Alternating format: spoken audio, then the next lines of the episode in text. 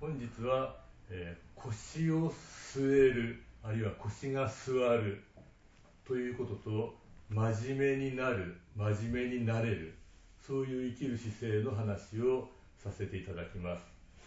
これは夏目漱石の「愚美人像」という小説の中に出てくる言葉なんですけれども漱石がいかに真剣に生きていくかこのままだらだら中腰でまごまごしているような生き方ではダメだと悟って生き方を改める決意をした後に書いた小説です。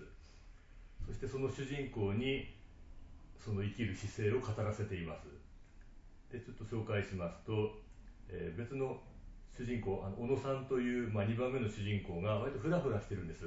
賢くて知識はあって学者で社会的には真面目な学者の先生で評価も高いんだけれどもおどおど生きている。そしてその人に言うのはあの生まれつき自分は自信がないんですみたいなことをその方が言うんですよ。いつもおどおどして自信がなく生きてきましたと。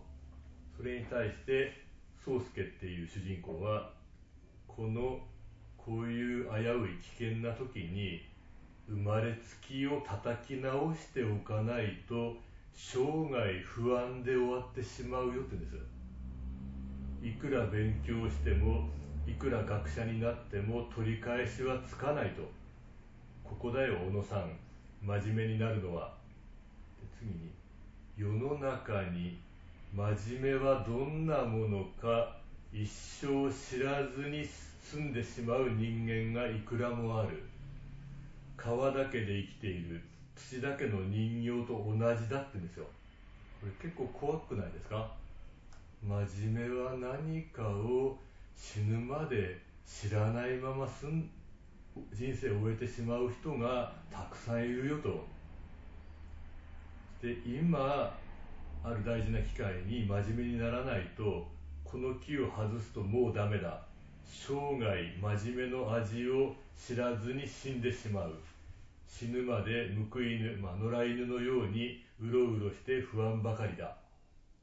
人間は真面目になる機会が重なれば重なるほど出来上がってくる。人間らしい気持ちがしてくる。と言います。でさらに主人公が主人公自身、まあ、漱石の体験を反映してそれまで中腰にでまごまごしてこれが流行ってるなとかこれが権威があるなとこれが気持ちいいなと流されて生きてたけれどもそれじゃあまずいと真面目になった経験があってそれを語っています。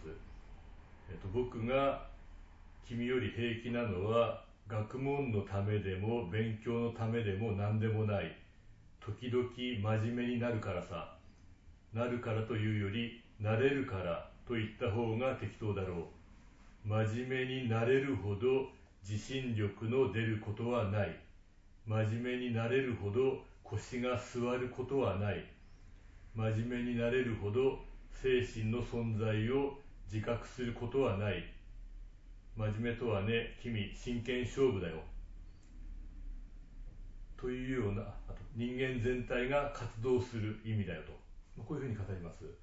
というのであの真面目になるということがわからないまま一生を終えてしまう。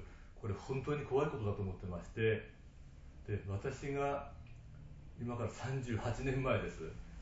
15歳高校1年の時にあの私でも真面目になることがあるんだなという経験がありましてこれは実は体育で柔道をやってて柔道で足をパーンと払われて畳に叩きつけられるその空中で思ったんですけれどもそれまで、まあ、仕方ねえから授業をやってるぞと、まあ、仕方ねえから受験勉強をしてそこそこの大学行くぞと、まあ、そんなふうに生きてたのがなんていうかな。ああこの瞬間マジにあのある姿勢で落ちないとやばいんででその空中あるいは落ちた直後に思いました。あるマジ真面目な姿勢になったなと思ってで私みたいな人間でも真面目になることがあるんだと。ちょっとびっくりしたんですよ。なんか適当にそのまま生きていくっていう風な感じのところが。でで今38年経ってしまってそれその後また忘れちゃってまた流されて生きるんです。受験勉強したりして。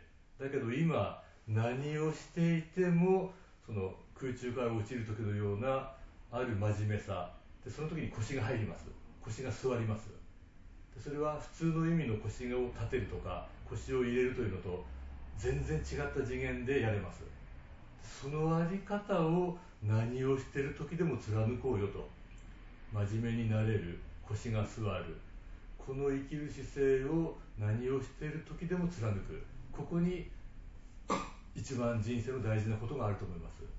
で座禅という、まあ、足がを組んでもいいし椅子に座ってもいいんですけれども何をしている時でも貫けます、まあ、これを実際にやっていきましょう。これが私が38年前に体験したことをこれからは失わずに生きていくぞという志を立てたところです、はい、頑張っていきましょう。